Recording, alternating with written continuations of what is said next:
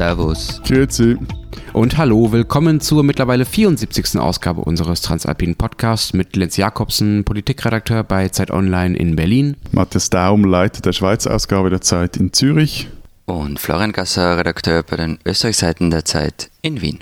Unsere zwei Themen diese Woche, die Landtagswahlen in Ostdeutschland, die anstehen und warum sie auch für Österreich und Schweiz total interessant sind und warum andersrum die Schweiz und Österreich aus Anlass dieser Landtagswahlen mal wieder total interessant sind. Und Grillen oder wie Herr Daum sagen würde, grillieren, was auch immer das sein soll. Ähm, der Sommervolkssport in unseren Ländern, zumindest in Deutschland. Wir wollen darüber reden, ähm, ob das eigentlich cool ist oder nicht und ob die Fleischsteuer vielleicht jetzt das Grillen kaputt macht. Tada.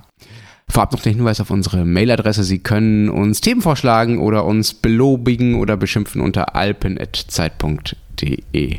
Zum ersten Thema. Am 1. September, also in ungefähr zweieinhalb Wochen, wählen Brandenburg und Sachsen neue Landtage. Es folgt dann später Ende Oktober noch Thüringen. Stopp, also ein stopp, stopp, stopp. Ja. Aber ich mag mich erinnern, dass ich vor ähm, nicht wenigen Wochen, zweien, dreien, mich wirklich abgemüht habe, um dir irgendwie beizubringen, dass die Schweizer Wahlen interessant werden. Und jetzt willst du mir allen Ärzten erklären, dass ich mich für irgendwelche Landtagswahlen in irgendwelchen entvölkerten Landstrichen eures großen Deutschlands interessieren soll.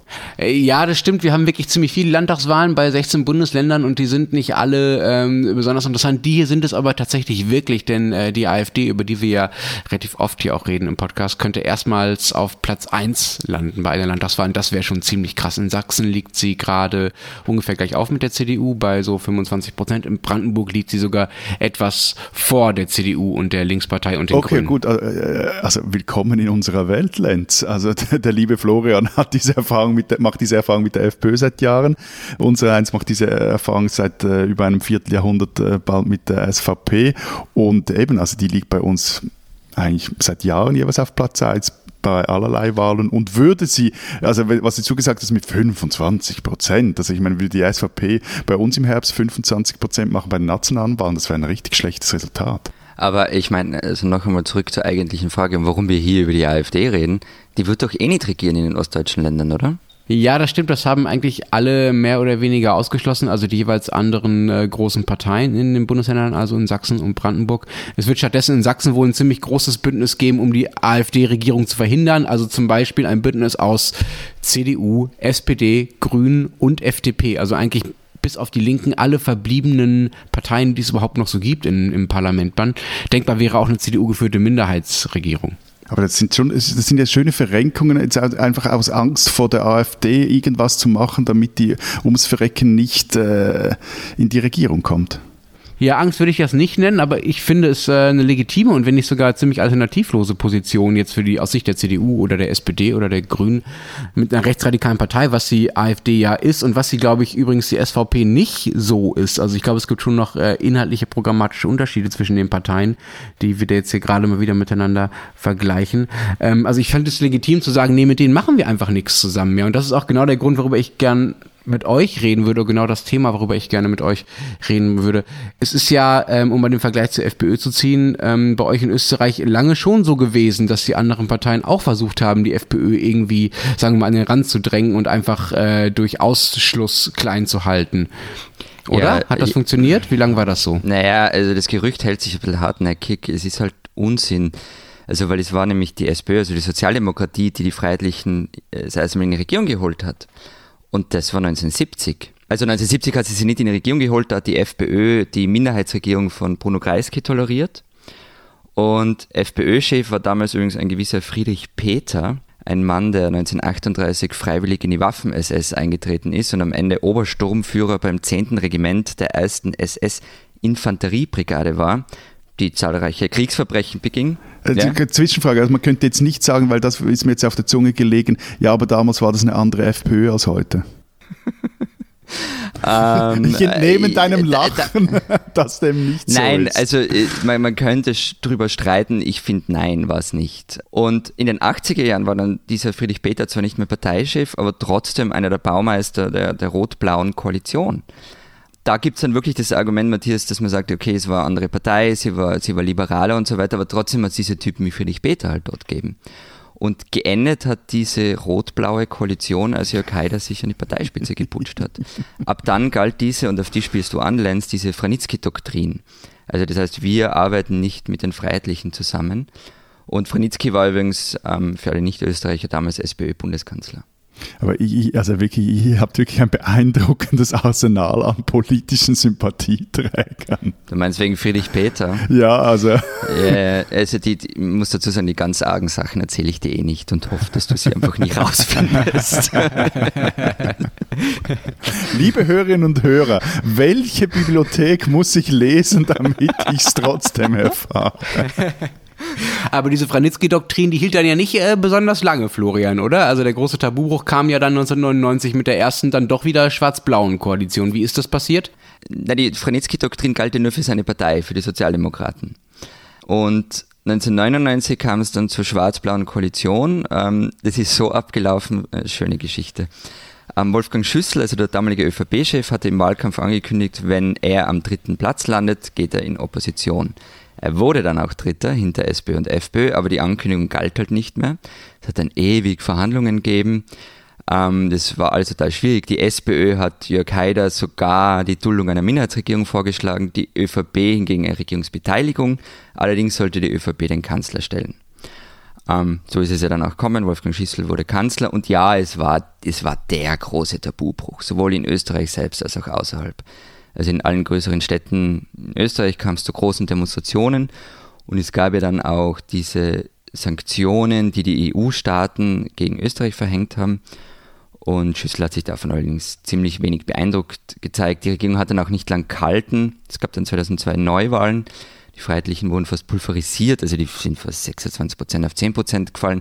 Und man hat dann die Regierung fortgesetzt, aber es war halt dann nicht mehr mit so einem starken FPÖ-Partner. Ich, ich habe von damals Fun Fact, also nicht so Fun Fact, muss ich hier mal loswerden. Meine erste und bisher einzige halbwegs ernsthafte Todesdrohung wegen dieser äh, schwarz-blauen Regierung als, erhalten. Als, Todes ja, als Todesdrohung als Journalist, ein durchgeknallter Leser der Regionalzeitung, für die ich damals schrieb, der hat mir meine eigene Todesanzeige geschickt, weil ich kritisch über die, diese schwarz-blaue Regierung und allem der Umgang no. der, der Kulturszene damit geschrieben hatte. Das okay. fand ich dann so mäßig lustig. Also ich mache euch verantwortlich für mein Leid. War das Österreicher oder Schweizer Fan? Nee, ich glaube, der, der war einfach sonst durchgeknallt, der war kein Österreicher. Okay. Äh, was du jetzt erzählt hast, Florian, die Geschichte, das würde ja dafür sprechen, dass man die Rechtspopulisten in der Regierung entzaubern könnte einigermaßen, ja? Also da haben, haben, die, haben es die Freiheitlichen ja nicht besonders lange ausgehalten in der, in der Regierung. Ja, es gibt diese These. Also es gibt diese These, dass man diese Parteien in die Regierung holen kann und dann entzaubern sie sich selber und die Menschen kommen drauf, dass die eh nichts drauf haben. Und die Erfahrung zeigt auch tatsächlich, dass die FPÖ in der Regierung recht unprofessionell auftritt. Also vor allem dann in der zweiten, dritten Reihe. Das war damals so, das ist heute so. Es gibt aber schon einige Unterschiede zwischen damals und heute. Nämlich die FPÖ hat sich dieses Mal nicht intern zerstritten. Es gab, zumindest nicht massiv, es gab keinen Jörg Haider, der in Kärnten sitzt und gegen die eigene Regierung poltert. Und ganz wichtig, man hat sich nicht mit unwichtigen Ministerien abspeisen lassen sondern halt auf Ressorts wie das Innen- und Sozialministerium gepocht und die auch bekommen. Also so Schlüsselministerien, vor allem das Innenministerium, wenn es darum geht, irgendwie die eigene Agenda zu pushen. Da geht es dann um optische Dinge, wie das Herbert Kickel die Erstaufnahmezentren für Geflüchtete in Ausreisezentren umbenannt hat. Oder bei der Reform der Mindestsicherung, also der Sozialhilfe, der Beihilfen für Familien, wo Migranten einfach schlechter gestellt werden. Was ich sagen will, der Track Record der freiheitlichen Regierungsbeteiligung ist dieses Mal aus ihrer Sicht um Längen besser und entzaubert wurde da eigentlich recht wenig. Und ich weiß zwar nicht, wie das Wahlergebnis ausschauen wird, aber die FPÖ wird sicher nicht so zerstört, wie sie 2002 mehr oder weniger zerstört wurde. Okay, aber meine ursprüngliche Frage war ja, was ist denn jetzt mit der, der richtige Umgang mit der AfD aus Sicht der anderen Parteien? Soll sie das nun kategorisch ausschließen, mit ihr zusammenzuarbeiten oder nicht? Es gibt ja auch auf, äh, in Ostdeutschland auf kommunaler Ebene durchaus konservative CDU-Politiker, die sagen, das geht nicht, die sind hier schon so stark, wir müssen einfach, sonst äh, regieren wir an den, an den Wählern vorbei und die sitzen neben uns und wenn wir über Zebrastreifen reden, ist das ja auch nicht so schlimm, dass sie irgendwie ein bisschen rassistisch sind. Also sollte es einen kategorischen Ausschluss geben oder geht es durch die Praxis eh nicht anders, dass man irgendwann Man, man könnte auch anfangen, damit eigene Themen zu setzen und über sich zu reden und seine Themen nicht ständig nur über die AfD. Ja, also für mich äh, das hat jetzt so doppeltes Klugscheißen aus der Ferne. Also zum einen anderes Land und vor allem aber auch anderes politisches System. Und also das finde ich schon noch wichtig, der Unterschied auch der AfD, SVP zu sagen. Also dieses Frühjahr zum Beispiel waren im Kanton Zürich Wahlen. Und da werde ich jetzt also nicht also ich wähle zum einen wähle ich den Kantonsrat, also das, das, Parlament, und zum anderen wähle ich aber auch direkt den Regierungsrat. Name sagt die Regierung des Kantons. Das heißt, du hast dann nicht einfach ein Wahlgewinn, also eine Partei, die die Regierung besetzt, womöglich in einer gewissen Koalition mit anderen Parteien, sondern in der Regierung so ein parteipolitisches Potpourri, das äh, mal mehr nach links, mal mehr nach rechts neigt.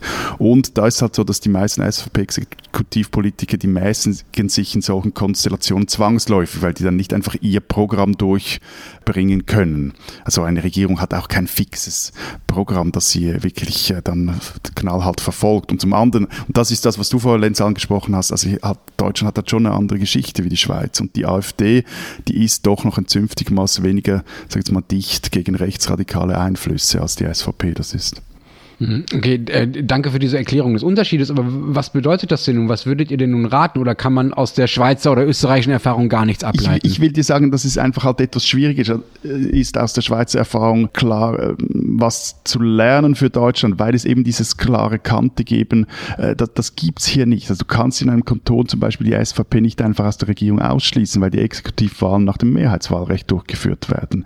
Eine Ausnahme, und hier kann man vielleicht schon was ableiten, ist der Bundesrat, die Nationalregierung Regierung, die wird ja vom Parlament gewählt. Und da hat das Ausgrenzen der SVP, ich sage mal, so, so lala funktioniert. Also da, da gab es einen Fall, dass man zum einen jeweils auf gemäßigte SVPler setzte, dann aber doch mal fand jetzt, jetzt äh, als Christoph Blocher sich aufstellen ließ, jetzt äh, wählen wir mal das äh, Original rein. Das wurde dann allemal nach vier Jahren zu bunt, also hat man Blocher nicht wiedergewählt, stattdessen eine Kandidatin, die das SVP selber nicht genehm war, was wiederum dann dazu führt, dass gaben recht, das äh, Holdrio und äh, Riesentheater, das führte dann dazu, dass deren Kantonalpartei ausgeschlossen wurde aus der SVP, es wurde dann eine neue Partei gegründet, die SVP war dann ein gutes Jahr gar nicht mehr in der Regierung vertreten, schließlich wählte man dann zwar nicht Blocher selber, sondern einen seiner engsten Verbündeten, also Ueli Maurer, der jetzt noch äh, Finanzminister ist in die Regierung, weil man da trotzdem dann das Gefühl hat, äh, wir können die einfach nicht ganz draußen raten. Jetzt habe ich einen Knoten im Hirn. Okay, ähm, jetzt hast du alles noch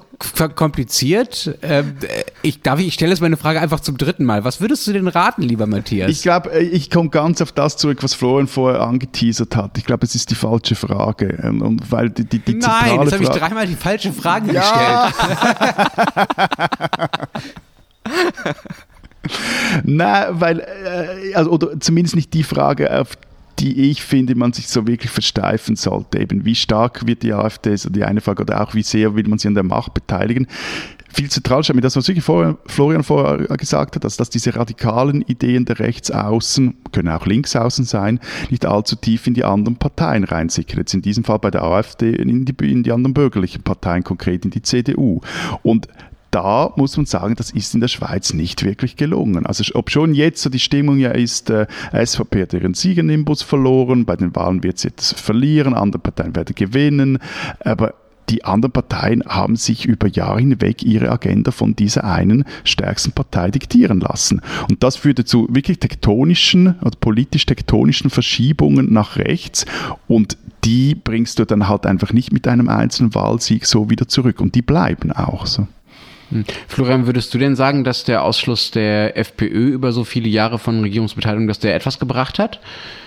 Äh, also wenn man rein auf die Wahlergebnisse schaut, nein. Und es ist genau das gleiche Problem in Österreich wie das, was Matthias gesagt hat. Also Rechtsaußenparteien haben vor allem ein Anliegen. Sie wollen die Debatten bestimmen. Ähm, wenn es um Flüchtlinge geht, um den Islam, um Ausländer, um Straftaten, you name it.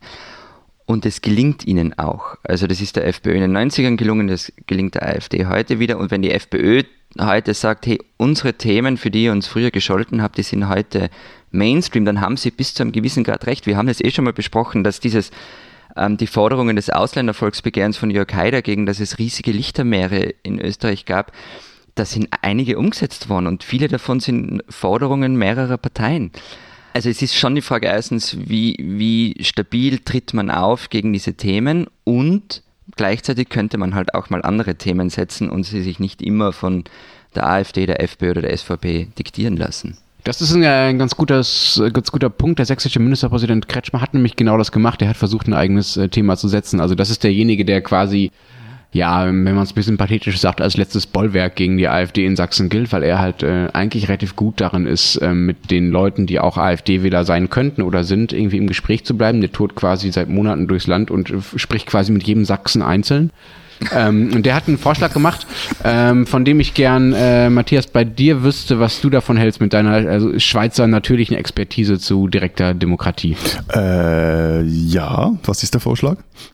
Also, Herr Kretschmer will dem Volk das letzte Wort geben, so nennt er das. Er will einen äh, nachträglichen Volkseinwand, das hat er vor ein paar Wochen hier in der Zeit bei uns gefordert, bei den Kollegen im Blatt. Jedes Gesetz soll, nachdem es schon im Parlament beschlossen wurde, der Bevölkerung zur Abstimmung nochmal vorgelegt werden. Vorausgesetzt genügend Bürger haben dafür vorunterschrieben. Und wenn das Gesetz dann abgelehnt wird, tritt es auch einfach nicht in Kraft und geht nochmal zurück ins Parlament. Das heißt, jedes Gesetz hat quasi so einen Vorbehalt, wenn die Bürger irgendwie doch dagegen sind, was die Abgeordneten da beschlossen haben, dann kommt es halt irgendwie nicht. Puh. Ähm, ja, ich finde das halt immer etwas schwierig, wenn Politiker mit direkter Demokratie so halb schwanger gehen wollen.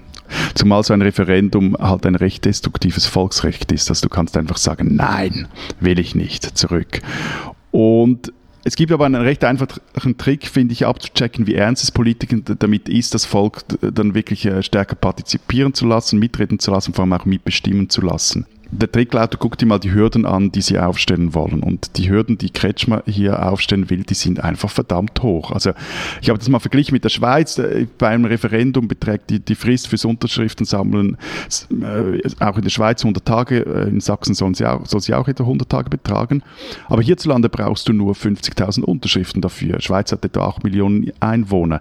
Im halb so großen Sachsen sollen es hingegen 200.000 Unterschriften sein. Und sorry, vergiss das. Also das schaffst du nicht ohne eine ausgebaute Kampagnenorganisation, die dir in diesen gut drei Monaten so viele Unterschriften beschafft. Das heißt, der einfache Bürger, von dem jetzt da immer die Rede ist, oder vom Volk, das ist dann am Schluss einfach, sind das wiederum die organisierten Parteien und da kannst du dir ausrechnen, bei welchen Gesetzen dann so eine, ein Volksnein oder ein, ein Referendum ergriffen wird in Sachsen. Und im Übrigen, was ja interessant ist, Sachsen kennt ja bereits einen Volksantrag und ein Volksbegehren und für Letzteres, also ist dann wirklich so, dass das Volk genügend Unterschriften sammeln muss, um zu sagen, wir wollen über eine Frage abstimmen oder über ein Gesetz abstimmen. Und, und aber für letztes brauchst du 450.000 Unterschriften. Also nochmals hier zum Vergleich, für eine Volksinitiative in der Schweiz brauchst du 100.000 Unterschriften. Die Schweiz ist doppelt so groß. Also das würde sagen, dass die bedeutendste in der Schweiz 900.000 Unterschriften für eine Volksinitiative brauchst. Das Neunfache, was du jetzt brauchst. Und das sind,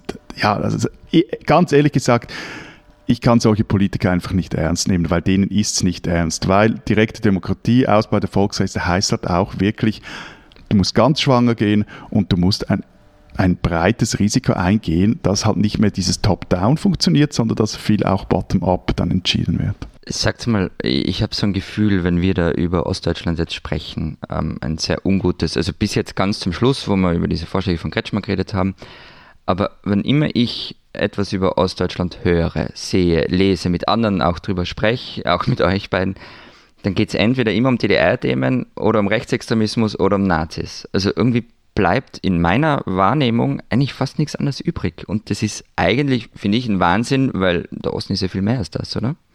Ja, na klar ist der Osten mehr als das, äh, so wie Berlin auch mehr ist äh, als Gentrifizierung und Hipster und Regierungsviertel. Na, ähm, und, und danke. Ah, da ist es okay, ja, ja, ja, ich verstehe.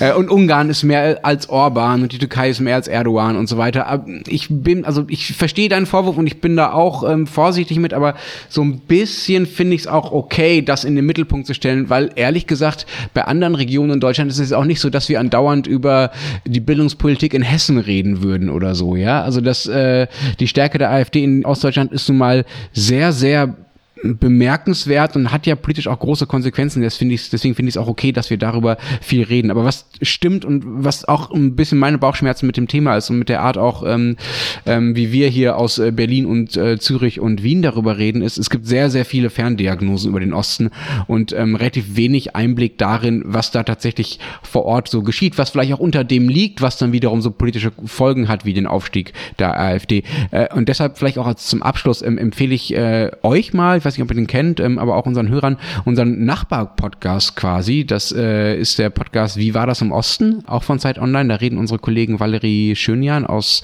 dem Zeit im Osten Büro und Michael Schlieben von Zeit Online äh, mit Ostdeutschen über ihre Erfahrungen. So einfach kann man das sagen. Das ist quasi Oral History, weil die Idee des Podcasts so ein bisschen ist, das abzudecken, ähm, was es in der deutschen Öffentlichkeit nämlich zu wenig gibt. Einfach mal ein bisschen zu erzählen, was ist eigentlich in den letzten 20, 30, 40 Jahren in Ostdeutschland passiert. Das ist nämlich völlig unterrepräsentiert in der deutschen Öffentlichkeit, weil hier auch in unserem Podcast zum Beispiel ja auch kein Ostdeutscher dabei ist. Also darüber reden sie zum Beispiel mit Lehrern, die in der DDR schon Lehrer waren. Sie reden mit Supermarktverkäuferinnen oder mit Stasi-Spitzeln oder mit Punks. Also eine große Hörempfehlung an unseren Nachbar-Podcast zum Abschluss an den Podcast Wie war das im Osten?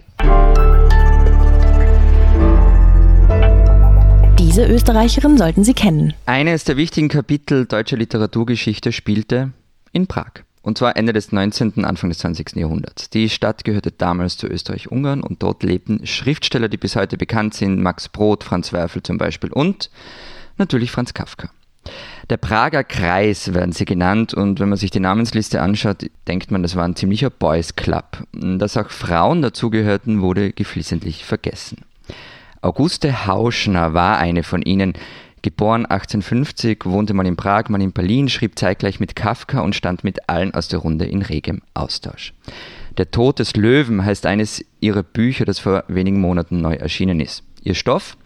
Ein Mythos der österreichischen Geschichte, den schon Grillparzer bearbeitet hatte. Der Bruderkrieg zwischen den Habsburgern Rudolf und Matthias am Vorabend des Dreißigjährigen Krieges. Kaiser Rudolf II. sitzt in Prag, sein Bruder bedrängt ihn immer weiter und Hauschner lässt ihren Hauptdarsteller immer weiter an den Rand des Wahnsinns abdriften, bis er schließlich versucht, seinen Bruder durch Zauberei zu besiegen.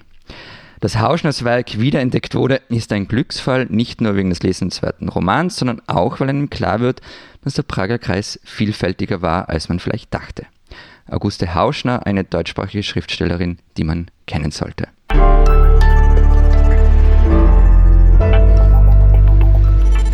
Unser zweites Thema diese Woche: Grillen. Grillieren, grillieren, Lenz. So, also, wir buchstabieren. G-R-I-L-L-I-E-R-E-N. Es heißt grillieren und nicht grillen. Es heißt grillen. Äh, warum ist dir das so wichtig, Matthias? Du bestehst doch sonst nicht auf euren äh, komischen Schweizer Idiomen. Abapalapap, sicher Das schon. tut er immer. Das tut er die ganze Zeit. Ja, aber sonst sind diese Idiome zumindest irgendwie niedlich oder süß. Grillieren ist einfach nein, nein, nur nein, komisch. nein, nein, nein, nein. Es heißt auch Trottoir, nicht Gehsteig. Es heißt auch Perron und nicht Bahnsteig. Und äh, es heißt einfach grillieren und nicht grillen. Fertig, lustig, aus, Amen. Und da gibt's auch keinen Unterschied zwischen Grillen und Grillieren. Da, ja, da, also da kenne ich Grillieren auch keinen ist es, äh, Spaß. Da mache ich auch keine, Äh, keine äh. Gefangenen. Okay, dann reden wir nun in, in völligem Ernst über das ähm, Grillen. Äh, in Deutschland ist das Yes. quasi Volkssport. In dem Park. Wie heißt das eigentlich bei euch, Florian? Grillen? Ja, Grillieren? natürlich. Ja, Wir gut. sind Natürlich Anhänger. Wir gehören zum Duden und zur neuen deutschen Rechtschreibung. Ein Also, Land, ein Land, das ich mal Deutsch-Österreich nannte, das grillt selbstverständlich. Das grilliert doch nicht. Oh, oh, wir kommen in historisch gefährliche Gewässer. Lass uns lieber ähm, über das Grillen reden. Also, in Deutschland ist das quasi Volkssport in den Parks und äh, in den Vorgärten und auch auf den Balkonen. 20 Millionen Deutsche grillen mindestens einmal im Monat und äh, fast alle grillen zumindest im Hochsommer ab und zu und sie geben dafür auch immer mehr Geld aus. Vor 14 Jahren äh, war den Deutschen ein Grill im Schnitt so ungefähr 30 Euro wert. Das waren so diese alten, vielleicht kennt ihr die noch, äh, diese alten quasi so gerade so gebogenen Aluminiumschüsseln, in denen man halt in Kohle gekippt hat und äh, nach ein paar Mal konnte man sie quasi oder musste man sie quasi wegschmeißen.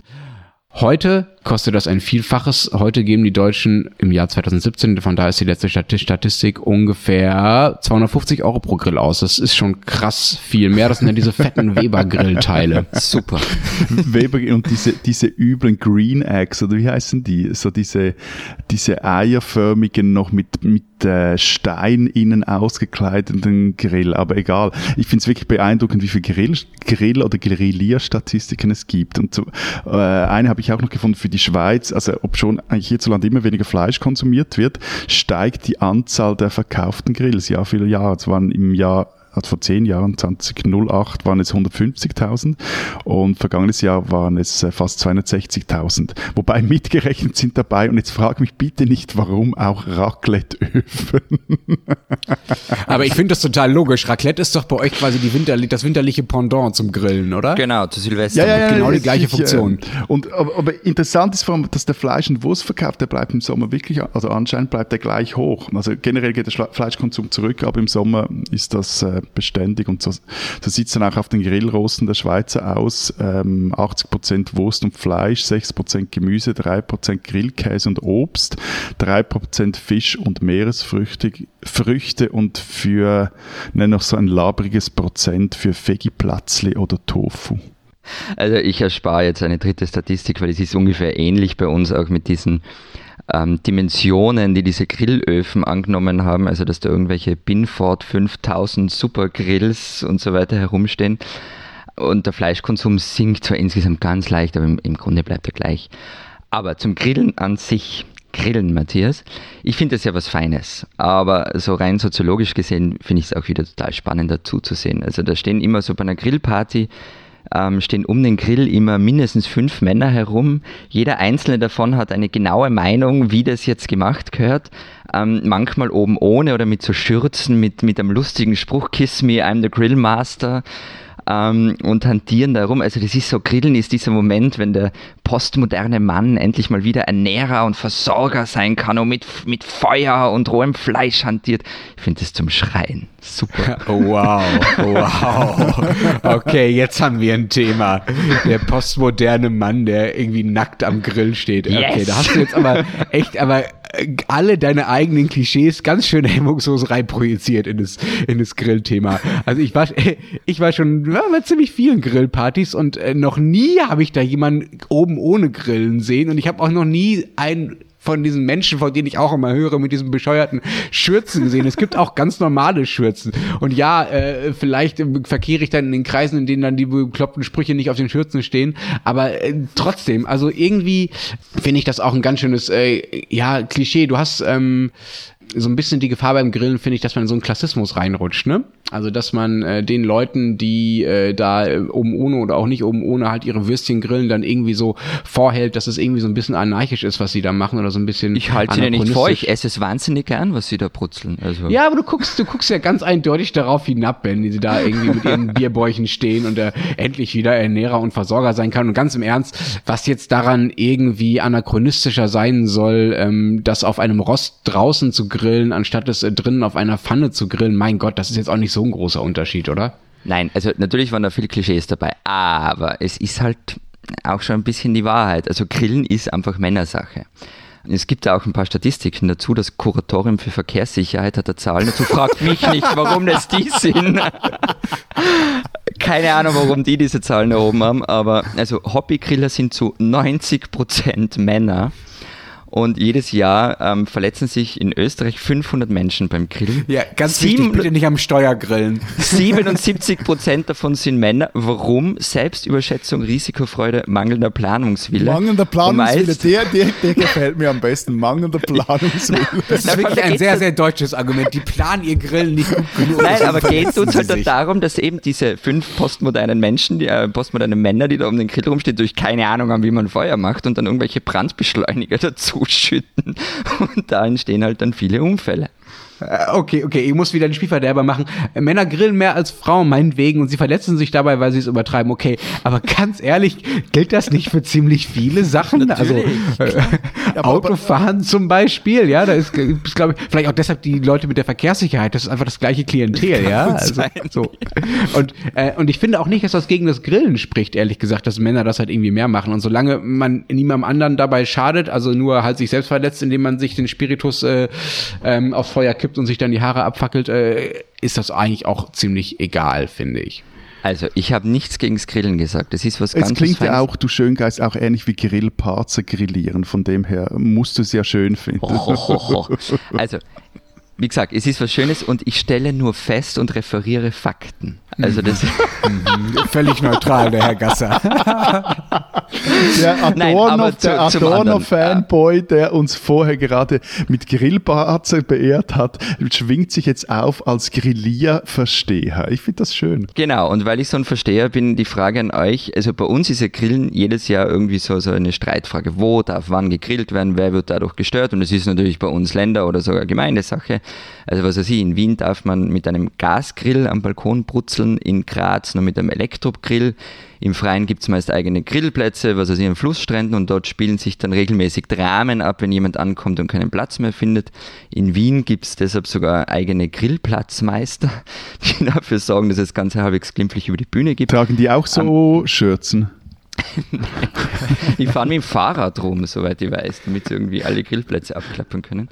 Aber gibt es bei euch auch, also so öffentliche Grillplätze oder ist es einfach überall? Ja, aber bevor wir über öffentliche Grillplätze sprechen, muss ich doch nicht mal was loswerden. Wer zum Teufel kauft sich einen Gas- oder womöglich sogar einen Elektrogrill? Also, es ist ja zu wenig, zu wenig ähm, Ja, nein, Steinzeit. das finde ich jetzt wirklich immer irgend, für irgendwas am gescheiten Köpfe doch mal einen Kocher davon und einen Backofen. Also, meine Holz, Kohle oder vor allem offenes Feuer verstehe ich total, riecht auch anders, ist irgendwie äh, das Zeugs, das du drauf tust, jetzt, egal äh, was es jetzt ist, ob Wurst oder äh, sonst was. Aber ich meine, der Rest, so, Entschuldigung, das ist doch einfach gaga.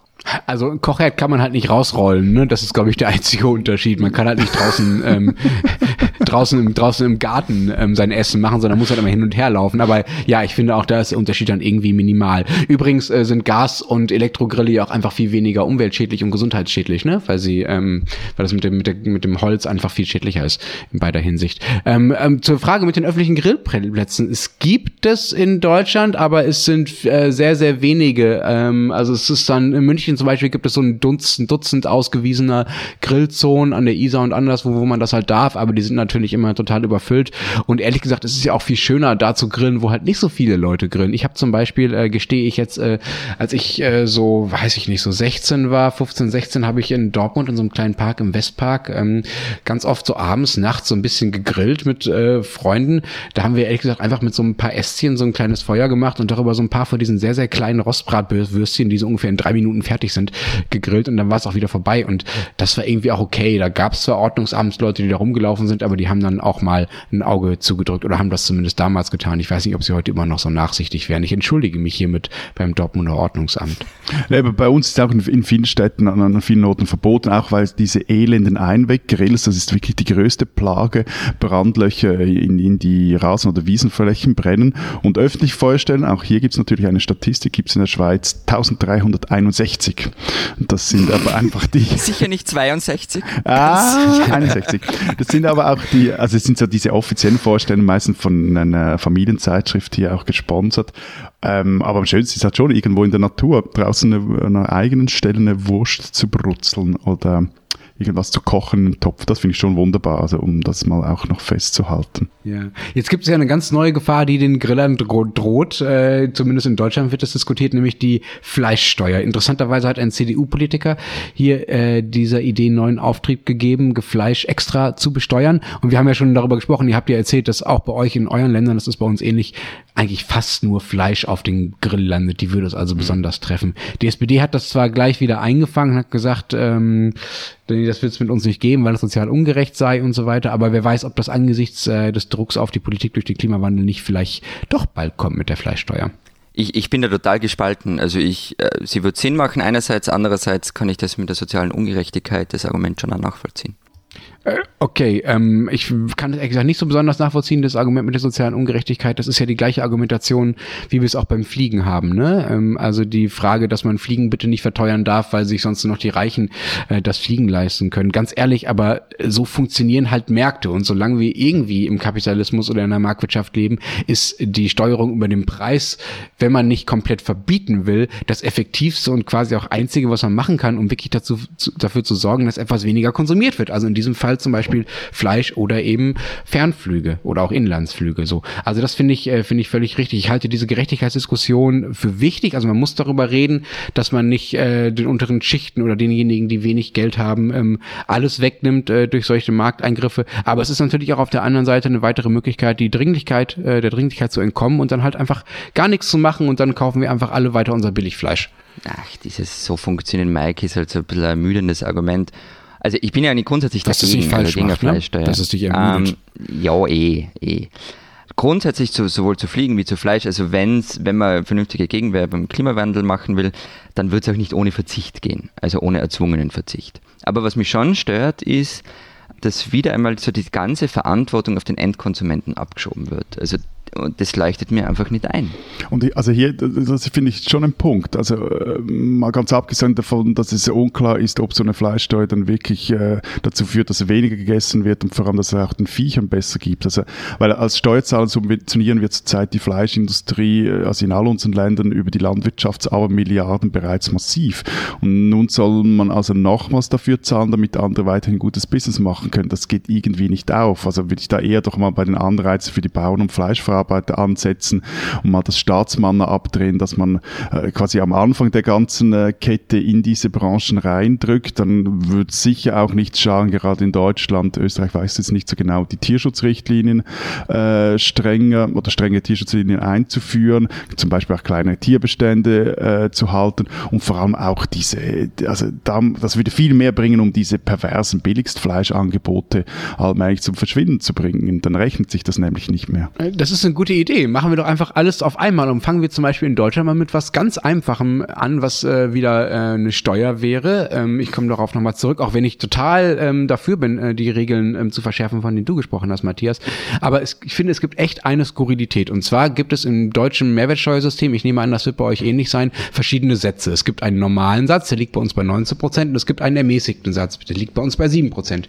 Und dieser 7 Prozent Satz ist ja dazu da, dass man Dinge billiger macht, also der Satz ist niedriger, von dem man will, dass sie für alle andauernd relativ günstig zu konsumieren sind. Man will, dass diese Dinge mehr konsumiert werden. Das ist total sinnvoll, wenn es zum Beispiel um Obst und Gemüse geht, ähm, aber es ist halt nicht sinnvoll, wenn es um Fleisch geht. Fleisch wird bei uns mit sieben Prozent besteuert. Das finde ich krass viel zu wenig. Ich finde, man sollte, wenn man schon es nicht mit einer extra Steuer belegt, ist doch zumindest genauso besteuern wie, sagen wir mal, Elektrogeräte oder Hosen oder T-Shirts oder was auch immer, ja. Aber nein, auf Fleisch wird nur sieben Prozent verlangt. Deshalb, das schlägt auch das Umweltbundesamt vor, könnte man noch im ersten Schritt einfach mal den Steuersatz für Fleisch raufsetzen von den vergünstigten 7% auf die normalen 19% und im Gegensatz zum Beispiel den Satz für Gemüse oder Obst, der bei 7% liegt, einfach noch ein bisschen weiter senken. Denn da wollen wir ja wirklich, dass es viel konsumiert wird. Das fände ich nur logisch und richtig. Du weißt, wie hoch der Mehrwertsteuersatz auf Fleisch und alle Lebensmittel in der Schweiz ist? Äh, nee, immer weniger als in Deutschland, nehme ich an. Zweieinhalb Prozent. Wow. Die spinnen, die Österreicher. Wobei ich bin mir da gar nicht so sicher, wer eigentlich jetzt in dieser Geschichte spinnt oder tatsächlich eine an der Waffel hat, aber egal, die Geschichte, die geht so. Der Basler Konzeptkünstler Klaus Littmann hatte sich mit den Kärntner so richtig verscherzt, also zumindest mit jedem Teil der Menschen in diesem österreichischen Bundesland, der sich noch immer gerne an ihren großen, aber toten Landesvater zurückerinnern an, genau an Jörg Haider.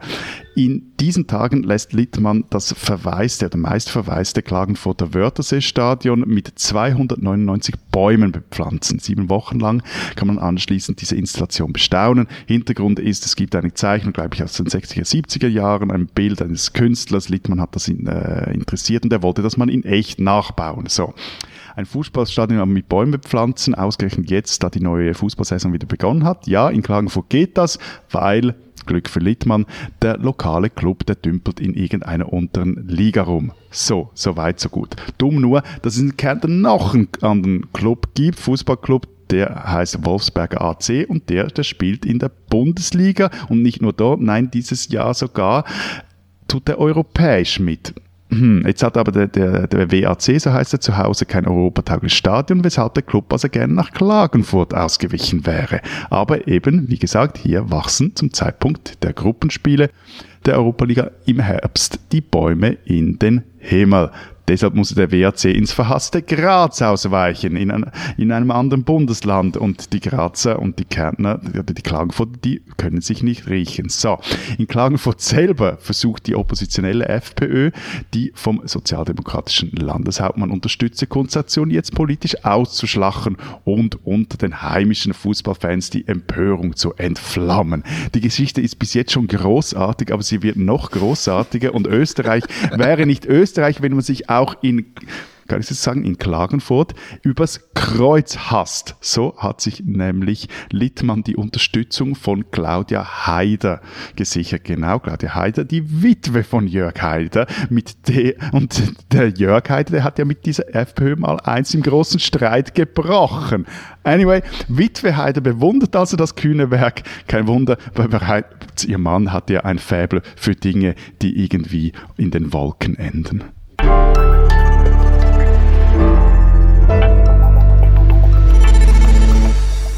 Das war's diese Woche bei unserem Transalpinen Podcast.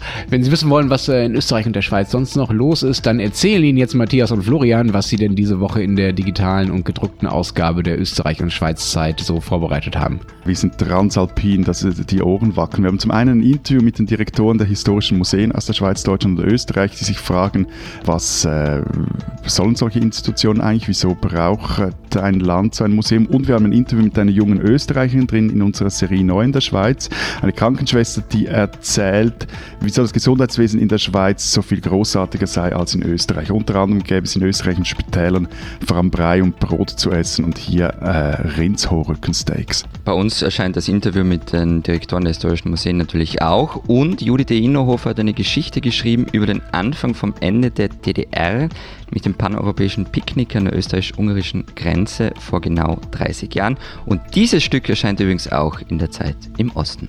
Und wenn Sie wissen wollen, was in Deutschland so los ist, dann lesen Sie zum Beispiel die Zeit im Osten, ähm, wo Sie viel über Ostdeutschland erfahren, was wir hier aus unseren blöden Hauptstädten äh, eben nicht mitkriegen. Oder lesen Sie den Rest der gedruckten Zeit oder Zeit Online natürlich. Wir hören uns nächste Woche wieder. Bis dahin sagen ich wir. Ich sitze nicht in Bern, Lenz. Ich sitze nicht in Bern. Ich sitze in Zürich. Ja, da, ja mein nein, Gott, nein, in nein, der- nein, wichtig, wichtig. Grillieren, grillen, Zürich, Bern, wichtig, wichtig. Tschüss, ciao, adieu, au revoir. So penibel. Und tschüss.